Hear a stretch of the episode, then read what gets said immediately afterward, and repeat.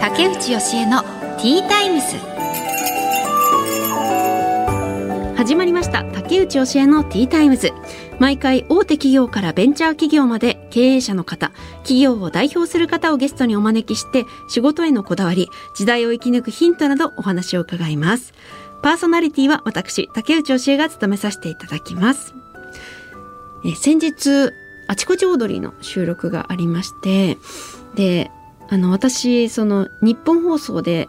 放送「オールナイトニッポン」ですね。元テレビ東京プロデューサーの佐久間さんのラジオを結構毎週聞いているんですけれどもそういうこともあって佐久間さんの番組出たいなーってずっと思っていてそれが叶ったんですよね。その依頼をいただいてうわこれはもう大一番だと思って もうマネージャー陣もなんか頑張りましょうみたいな感じになってみんなでこのテーマが芸能界を生き抜く参考書を作ろうっていうのがテーマでで、まあ、私とあのカンニング竹山さんと野呂佳代さんがゲストだったんですけれどもでねあのまあ私なりの参考書を作ろうっていうのででマネージャー陣ともなんかこういろいろね相談したりしてまずアンケートは回ぐらい個人的にこう書き直したりしてもうそう書く前からねもうすんごいこういろいろ考えて私の芸能界これまで振り返っていろいろ考えて3回ぐらい書き直してでそれあのマネージャー陣に渡してで今度はマネージャーから返しが来てみたいなのを 何回か繰り返してその後東京駅で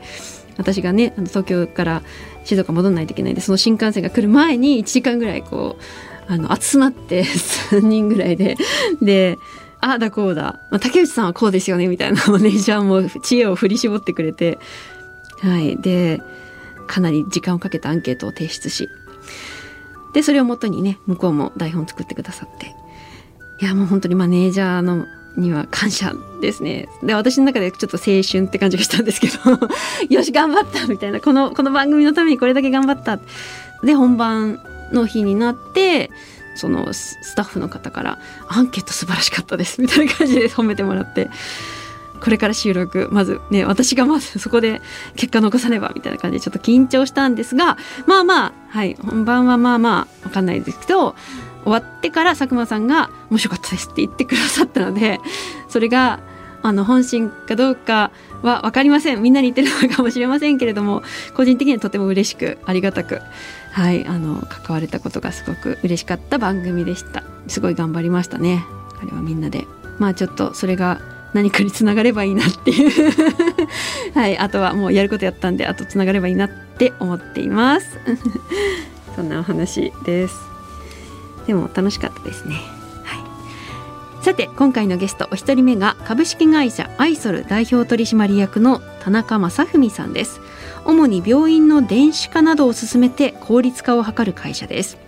そしてお二人目が株式会社キャリアチアーズ代表取締役の山口忍さんです。人材育成のコンサルティングをされている方です。この後たっぷりお話を伺います。最後までどうぞよろしくお願いします。竹内義恵のティータイムス。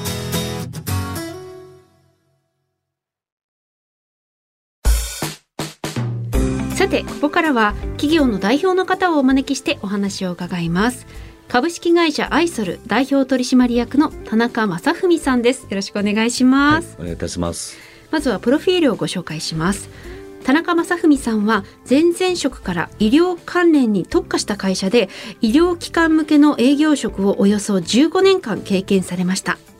その後医療系 IT ベンチャーを経て2001年現在の株式会社アイソルを設立されました。はいということでよろしくお願いします、はい、ありがとうございます、はい、あの会社は本社が大阪にあって、はい。支店が東京福岡にもあるということで結構東京とかにもいらっしゃるんですそうですね。東京の方にもあの月2回ぐらいはあのいろんなことをしに来ています、はいあの今現時点ではですね、えーと、大阪東京福岡このエリアですねこんな形であの営業展開をしてたんですが、えー、と今はもうちょっとまあいろんな製品がですね、えー、増えましたので、はい、えー、下は沖縄から上は北海道まで。えー、あの営業させてもらっております。まああのこれできるようになったのもオンラインというのがですね、はい、非常に広がったので、うん、あのズームだとかですね、 Teams だとかですね、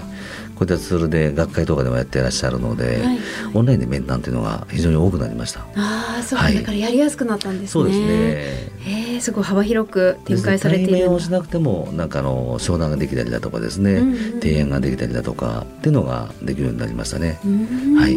で改めて事業内容を教えていただけますか？はい。あの私どもの方はあ医療 IT に関する全般的なですね、特にあのクリニックというふうに呼ばれる町医者さんですね。開業医さんに向けた製品をですね自社で開発をさせてもらって、でなおかつ販売をしてであとその後の保守メンテナンスこれをまあ一貫してやるような会社でございます。はい医療向けの電子システムっていうことですかね。そうですね。電子カルテというところの製品になりますね。はい、まずはメインがですね。確かに最近お医者さんはあのみんなパソコンに打ち込んでますもんね。そうですね。これも本当にもうあの若い先生なんかはカルテ自体は完全にまあ電子化されるというのがもう当たり前のような時代ですね。その電子カルテ以外だとどんな商品を提供されてるんですか？あとはまああの最近ですね、えー、単なるまあ先生方も開業してですね、それでまあ患者さんが集まるというふうな時代ではなくなっておりますので、患者さんの囲い込み、あとマーケティングこういったことは非常に大事になってきておりますので、そういった部分でですね非常に便利にまあ通いやすいクリニック。こういったところを目指される先生方結構多いんですね。はいはい、で我々は逆にそういうコンサルティングもしながらですね。でいかにそのスタッフ側では省力化あと患者さんは非常に便利なというふうなところをですね目指して IT 作りをしているというふうな IT 製品を開発させてもらっておりますね。すごくありがたいなって思うのがたまにその病院とかで、今患者さんが何人待ちですみたいな連絡が来るのでそれまでちょっと買い物したりとかして待ってられるっていうのはすごいありがたいなと思いますね。そうですね。それも私ども、まあ、もう相当前から実は開発をさせてもらっておりまして、まあ、順番を待つとかですね、あと何人待ってるだとかですね、まあ、こういったまあ仕組みもあの今ではウェブで当たり前のようにやってたんですが、うん、今現状はですね、LINE でまあ、えー、あなたはもうあと何人待ってますよというような、はいはい、何人目になりましたよというような、まあ、LINE のプッシュ通知が来たりだとかですね、まあ、いろいろ進化をしながらですね、我々の製品もブラッシュアップしているというようなところですね。えー、でも2001年に株式会社アイソルを設立されてでそこから、まあ、結構経っているわけですけれども変わったなって思ったのはいつ頃ですか？変わったなっていうのはどういう意味で？その、うんどんどん売り上げが 上がっていくなっていう。いやいや別に売り上げを我々その大きく求めてるわけではなくて、うん、やはりそのいいものをですね提供していきたいとっていうのは本当にもうその物を売っておしまいではないので、うん、ある意味ではそのこんなものがあったら便利だろうなとかですね。でこんなことができれば効率化が図れるんではないかなとかですね。そういったところをまあ重点にですね、えー、製品作りを、まあ、自社でやってしまっているというのが一番大きいんですね。まあ、通常であれば、まあ、あのどちらかのメーカーのものを仕入れてきて販売してっていうのが我々の世界多いんですが、まあ、自社で全部の例えば、えー、電子カルテそれとあと予約のシステムだとか今最近多いセルフレジなんかもですね自社でまあ開開発をしておりまして、まあ、それをまあうまくまあ連携をさせてですねですね、まあ、スタッフの方が例えば、まあ、産休になりましたとかですねちょっと休みさせてもらいたいだとか、まあ、辞めたいだとかいろんな、まあ、タイミングにですねシステムがちゃんとあればどの方が入ってこられてもですねスムーズに、まあ、あの引き付けができると。いうような仕組みですね。でまあそれとあとまあ患者さんにとっても非常に便利にですね使っていただけるというような仕組みをですね我らがまあこういう姿が一番いいであろうなというふうな姿をですね求めながら製品開発をさせてもらっているというふうな状況ですね。うこういうあの株式会社アイスルの特徴とか他社にはない強みっていうのは何があったりします？うちの強みに関してはですねやはりその自社で全部完結しているというようなところなんですね。で開発そうですね。私自身は開発者ではないんですが、やはりそのもともとずっと営業をやっておりますので、で現場に出向いて先生方もとお話しする上でですね、こういった製品があればすごく便利だなとかですね、うん、こういう機能があればもっと良くなるんではないかなとかですね、そういったニーズをまあ吸い上げて、でまあうちのエンジニア非常に優秀な人間がですね、複数名いておりますので。でそういった人間とですねいろいろまあ社内でどんなふうにやっていったら一番いいかなとか、うん、っていうその売るためではなくて自分たちが楽しむためみたいな形でですね開発をしているというようなあの状況ですかね。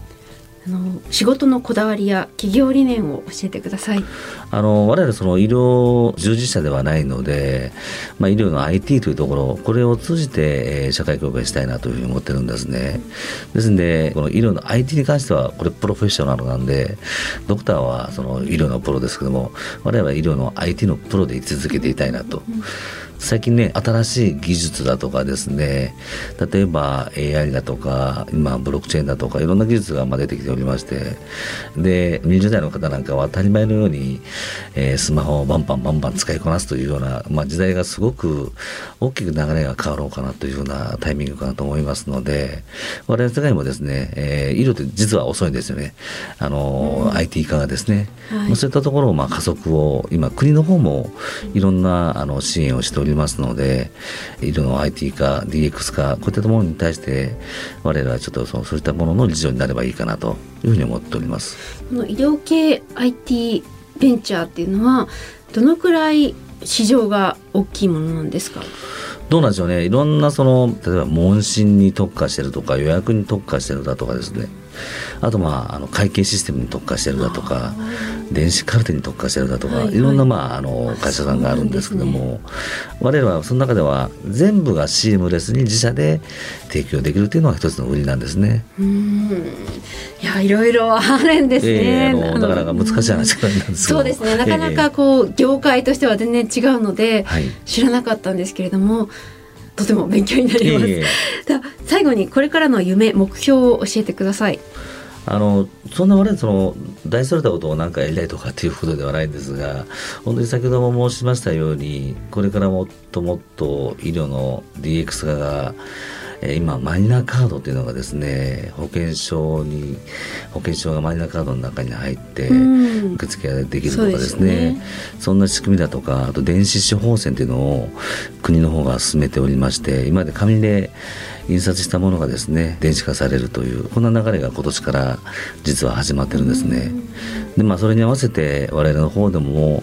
新しい仕組みでそれをまあベースとした、えー、何か新しい仕組みだとかですね、えー、それとあとまあ一番多いのはやっぱあの少子化っていうのが今非常にまあ問題になっておりますので、ね、その人がすることはもう機械に任せてしまうというところをですね、実現していきたいなと思ってるんですね。例えば本当にもう単純に言えばですね受付に本当に、え画面上にアバターがいてですね、はい、受付アバターがいてでこちらにこうしてくださいよこちらにこうしてくださいよというふうなそんなところまでですね、えー、近い将来来るのかなというふうに思ってるんですね。ですので、まあ、人がいなくてもある程度回っていけるような IT 化がですね、えー、我々が、えー、まず他社さんがやってないようなことをですね、うん、まずやっていきたいなというふうに思っております。うん。はい。ありがとうございます、はい、ということで株式会社アイソル代表取締役の田中正文さんにお話を伺いました。ありがとうございました。はいありがとうございました。竹内義恵のティータイムス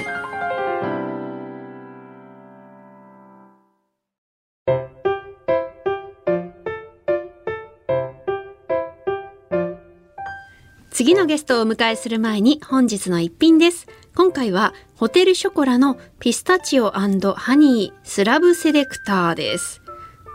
えー、なんだろう。あの、今私の目の前に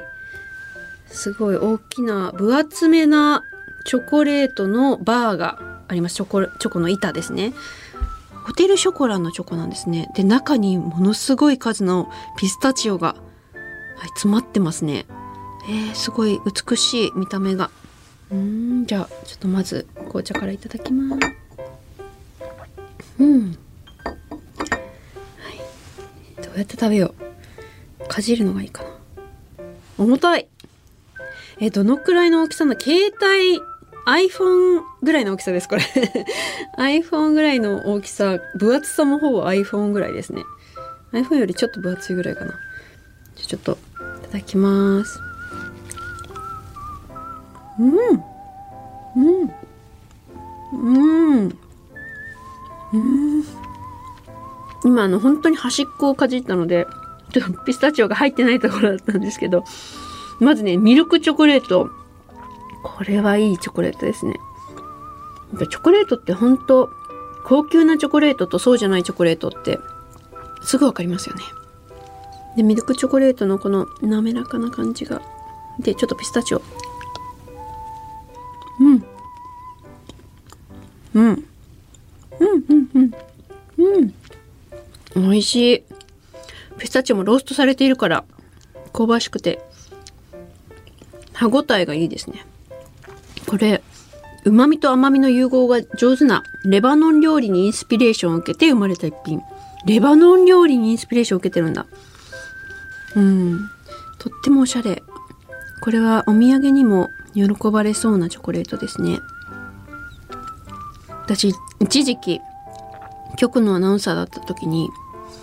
毎日板チョコを1枚全部平らげてた時期があって ちょっとストレスが溜まってたんだと思いますけどめちゃくちゃその時は太っていきましたねやっぱり。1枚はちょっとねでもねほんと大好きなんですチョコ。美味しい。ありがとうございます。さてこの後お招きするゲストは株式会社キャリアチアーズ代表取締役の山口忍さんです。この後たっぷりお話を伺います。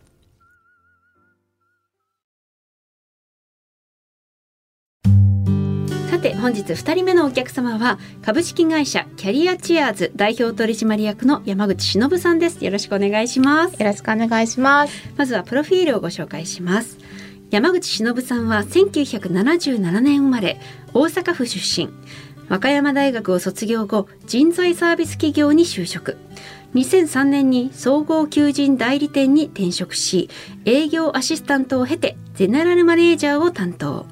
2014年現在の株式会社キャリアチアーズを設立されました。はい、ということでよろしくお願いします。あの本社は大阪にあって東京オフィスもあるっていうことですね。はい、そうですね。はい。基本的には大阪にいらっしゃる。基本的には大阪ですね。うん、地元が大阪ですか？地元も大阪、うん、大阪出身で大阪在住で。ああ、じゃあ普段はもうバリバリの関西弁で、バリバリ関西弁です。お話されてるんですね。本当にこう経歴を拝見させてもらってたんですけれども、すごいキャリアウーマンというか気づいたらどんどんこうあそうですね上のポストに上がってったっていう感じなんだなってこう、はい、他のインタビューとか見て、ね、ああそうなんですね、うん。はい、最初はそこまで考えてなくて。全然考えてなかったと思いますむしろ働くのが嫌だと思ってました。そうなんです。そういう方が今起業されて10年ぐらいになるってすごいことですね。えっ、ー、とこの次の4月で10周年になる10年目になるので、はい、えでも最初はそんなに働くつもりがあったわけではないけれども今はどうですか？働くことについては。今は多分働かない方が不思議です。うん。うん、楽しい楽しく楽しいというかもうなんか普通ですね。あんまりこう区別がない仕事とプライベートの区別が全く全くないので、えー、なぜご自身がそういうまあ、特に最初の方とかはねこう人材サービス企業に就職されたりとか、うん、総合求人代理店に就職されたりとかした時になぜそうやって上のポストにこう気づいたら抜擢されていたと思いますか？へえ目の前のことだけやってたからだと思います。あそうですか。はい。多分その管理職になりたいとかキャリアを築きたいとかなくて、うん、ただ本当に目の前のあの数字だったりとか、うん、やらないといけないこととかをやってたら勝手になってた感じです。うん。あそれでなれるものなんですね、まあ、能力が終わりだったからだと思いますがそして現在のお仕事の内容を教えていただけますか、はいはい、現在はですねあのいろんな研修をさせていただいてて、まあ、新入社員研修から管理職までさまざま階層別があるんですけど、うん、まあ、6割ぐらいがもう管理職研修でで残り4割ぐらいが最近多いのが女性活躍だったりとか、ハラスメントだったりとかコンプライアンスみたいなものがあって、はい、で少しあの新入社員だったりとか若手向けの研修が1割ぐらいって感じですね。それは山口さんご自身もそういう研修の講師として講師も、はい、かれるんです、ね、全然やってます。それはどうやって学ぶんですか？えーと、本を読む自分もなんかこうなんかの資格を取りに行ったりとかもそうですし、はい、いろんな論文読んだりとかですね。うん、あそそれで伝える側になるっていうのは結構プレッシャーですね、管理職とか。楽しいですよへ管理職っていうのは例えばどういうことを伝えるんですか？管理職に必要な心得だったりとか、うん、そのスキルだったりとか特に最近はやっぱりその褒めて伸ばしましょうみたいなことが多くってでこれってもう母親と全く子育てと一緒で、はいはい、昔はどっちかっていうとそれこそその厳しく一定のレールを引いて、そこに子供を乗っけて一定までこう育てるっていう概念が昔だったんですけど今って子育てもそうなんですけどいろんな機会だったり環境を与えてその中で子供がのびのびと自主的にこう育まれるっていうのが多分今の子育てだと思うんですね。でこれ全く管理職も一緒で昔はその指示命令管理監督が多かったんですけど、今っていろんな環境だったりいろんなものを提供してその中でメンバーがそれぞれの得意分野を発揮してのびのびと自主的に育つっていうのが今のメソッドなんですね。それのやり方とか、うん、教えるので、もう子育てと全く一緒です。であの人材育成っていうのは、うん、その管理職になると人材育成しないといけないっていう立場にいきなりなるっていうことだと思うんですけれども、うん、なんかその覚悟とか心構えみたいなのも伝えたりするんですか？はい。伝えるんですけどそんなに覚悟いらなくってとにかくやっぱり人を育てるだったりとか、うん、人が育ちやすい場所を作るっていうだけなので、そんなにすっごい難しいわけではないと思うんですよね。あそうです覚悟とかなくても、はい、そういう場所を作れたらいいっていう。はい、あなんかその会社によってこういう育成方法にしてほしいみたいなのって変わってくるんですか？いやほとんども今は変わあのどの会社さんも一緒であのやっぱり褒めて伸ばす、はい、それから自立型社員っていうキーワードもあるんですけど、うん、みんなが自立してこの何か指示を待って動くんではなくて、うん、みんながそれぞれ考えて動ける社員になってほしいだったりとか当然今はダイバーシティがあるので、うん、まあ、全員がダイバーシティを受け入れる。素養を持ってほしいだったりとか、まあ、あとはその心理的安全性っていうのも言われてて、うん、職場の中でみんなが安心して働けるような環境をみんなで作りましょうっていうのは多分どの企業さんももう今の時代はほぼ同じそうなんですね。転換期ですね。大体、同じようなこう基本があるんですね。へえで今こうやってお仕事、まあ、起業されてやっていらっしゃって山口さんがトップにいてあと他に従業員の方は何人ぐらいいらっしゃるんですか、えー、従業員でいうと,、えーと、正社員の人たちが4人とアルバイトさんが4人ですね。はい、えじゃあそれでみんなでこう回してあそうですそうです。お仕事されてる感じなんですね、はい、そもそもその起業しようと思ったのはどうしてですか？起業しようと思ったのはですねあの前職の時に勤めていてで前職の時に少し研修みたいなのもやってたんですけど、うん、まあ、あの会社の方針でその研修事業っていうのにあまり本腰を入れないよっていうふうになった時期とちょうど出産の時期が重なって。はい、で復帰した時にやっぱり自分がやりたかった研修事業をもうやっていかないと大筋ではやっていかないっていうことが決まったのと、うん、自分が出産を復帰した後にやっぱりその、うん、分かりやすくと責任者から降ろされたっていうのが一番の理由ですね。あやっぱり子供がいるからそう責任取れないよねっていうのを言われて、よくありますよね。はい、うん。え取れるけどなと思って。あじゃあ出産して子供できてから起業された。そうです。すぐ。はい。すごいタイミングで1歳の時に起業したので、えー、1歳になる前ですね。はい。うん、へえそうなえなぜ研修をするっていう人に教えるっていう仕事がやりたかったんですか？いやこれもやりたかったわけでは全然ないんですけどたまたままあいろいろ自分が管理職になっていくに従ってそのさっき言ったようにこうもともと管理職になりたいとか何かこう誰か育てたいとかがあったわけではなくて、うん、たまたまなっていったんですね。すね。するとあんまり何の知識もないままなっていったんで、うん、いろいろこう何回言っても言うこと聞いてくれないとか、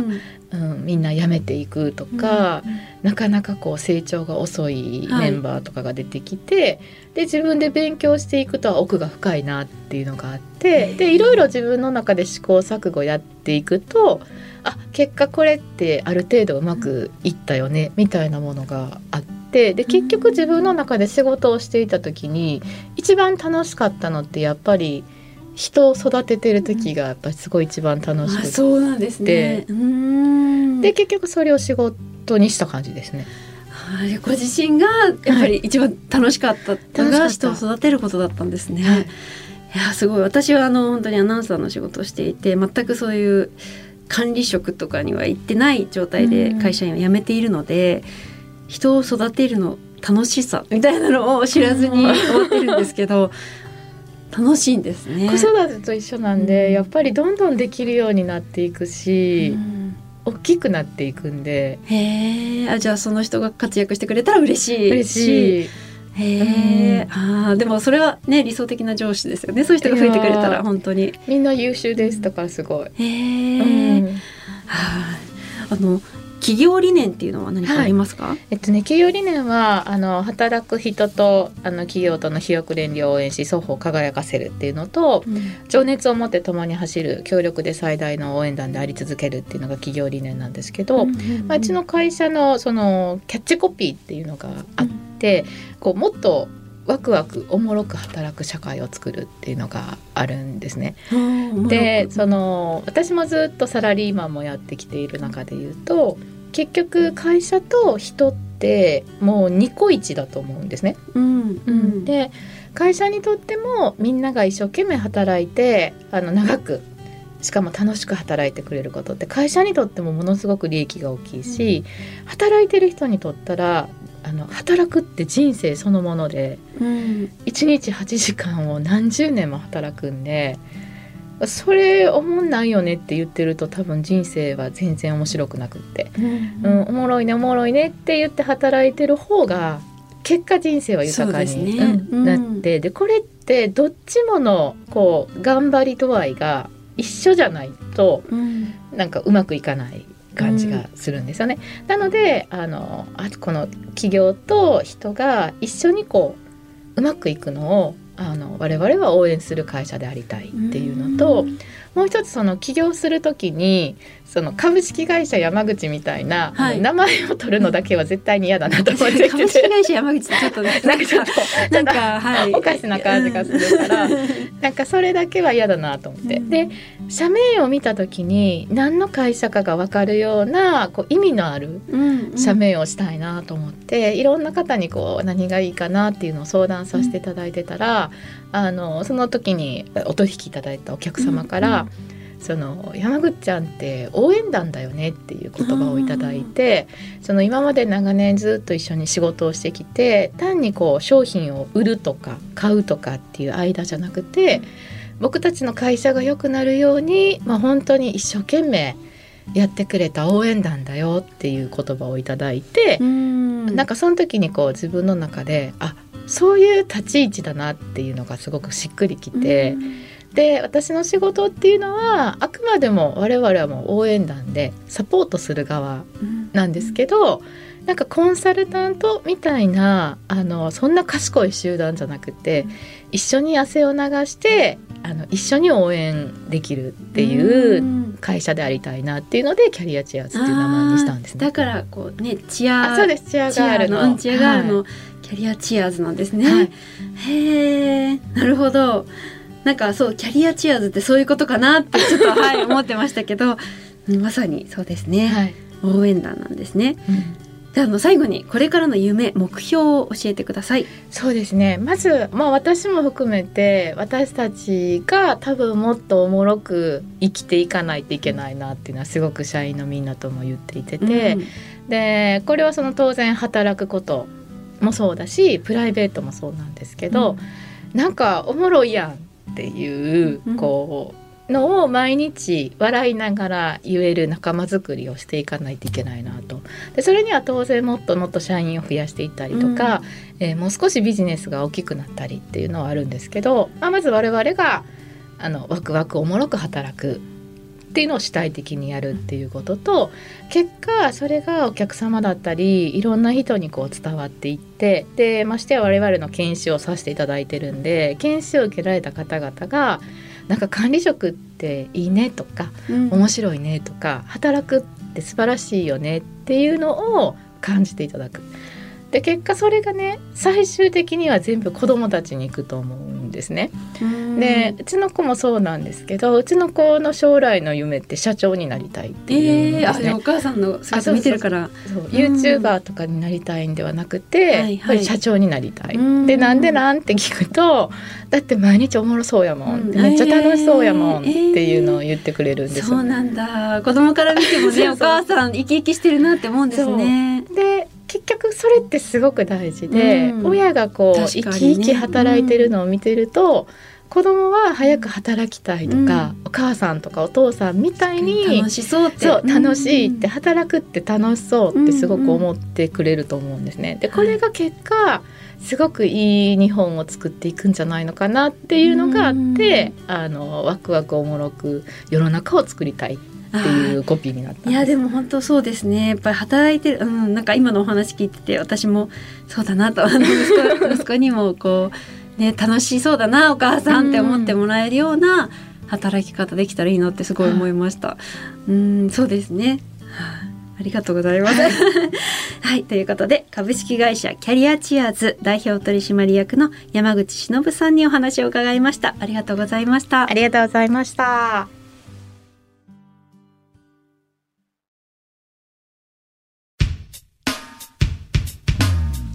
竹内教えのティータイムズ。そろそろお別れの時間となりました。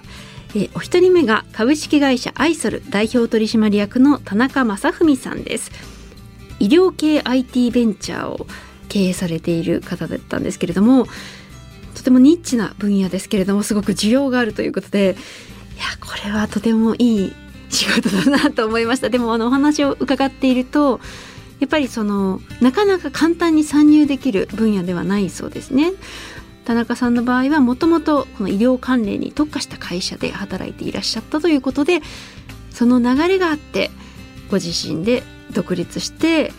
会社を経営できているということで需要が本当に途切れることはないですもんね。これに関して言うと。クリニックがねなくなることもほとんどないですし。うん。あこういう分野があるんだなとこういうベンチャーがあるんだなっていうのをとても興味深いお話でしたそしてお二人目が株式会社キャリアチアーズ代表取締役の山口忍さんです人材育成の楽しさっていうのを山口さんの話を聞いているとすごく感じましたね。はい、人を育てるってそんなに楽しいことなんだなっていうのが はいあのものすごい伝わってきました。でもなんかもともとご自身が働いていた会社で一番こう振り返って楽しかったなって思ったのが人材を育成している時だった。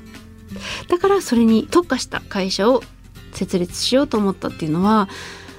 なんかあ確かにその自分って何が好きなんだろう何ど何を仕事にしていけばいいんだろうってこう悩んでる人とかは過去の自分が楽しかった経験とかを振り返ってそれをもとに独立していくっていうのはすごく、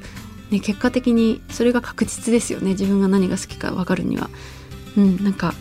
だなーなんていろいろこう、はい、考えさせられるお話でしたね。同じママとしても、